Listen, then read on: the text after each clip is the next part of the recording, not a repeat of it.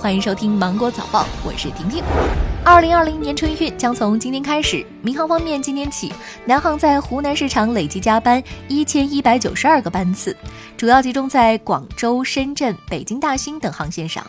春节前，从长沙出港不少航线呢都会有两到四折左右的特价机票。成昆铁路扩能改造工程云南昆明至四川攀枝花段昨天全线开通运营，新成昆铁路全长约八百六十公里，昆明至攀枝花开行复兴号，将使两地客运时间由五点五小时缩短到两小时左右。昆明至成都将由二十个小时缩短到七小时左右。日前，退役军人事务部对春节期间困难退役军人帮扶援助下发通知，通知要求对摸排发现或者是新发现困难的退役军人，要在春节前将慰问帮扶资金发到他们手中，确保困难退役军人能欢度春节。教育部日前发文明确，确保符合条件的进城务工人员及其他非户籍就业人员随迁子女都能在当地参加高考，严厉打击高考移民，严格高中学籍管理，严禁空挂学籍、人籍分离、违规招生、违规戒毒等行为，切实维护高考招生秩序。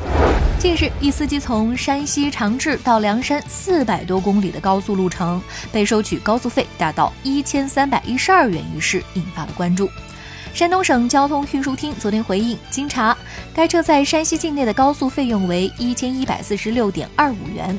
河南境内收费九十九点九四元，山东境内收费六十六点一八元，其中山西收费有异常，目前呢正在核实，待确认之后将会把误收费用返还车主。ETC 系统呢，目前正处于新旧系统交割过渡期，因收费软件升级兼容等问题，导致近日高速通行收费出现异常。近日，研究机构发布的《中国未来媒体研究报告》分析，媒体智能化发展与人口老龄化进程并没有实现供需匹配，老年人或成为智媒时代里的信息孤岛和利益孤岛，成为被新媒体浪潮边缘化的数字弱势群体，急需对之进行信息扶贫。胡润研究院昨天发布《二零一九胡润中国五百强民营企业中国五百强民企》榜单显示，阿里巴巴以三点八万亿市值位列第一，腾讯以二点九万亿市值位居第二，平安保险以一点五万亿市值位居第三。微信二零一九年度流行语出炉，我太难了实力登顶。一月八号，腾讯发布二零一九微信数据报告，一，微信流行语我太难了位列第一。二，大家最爱使用的微信表情“捂脸”的表情排在了首位。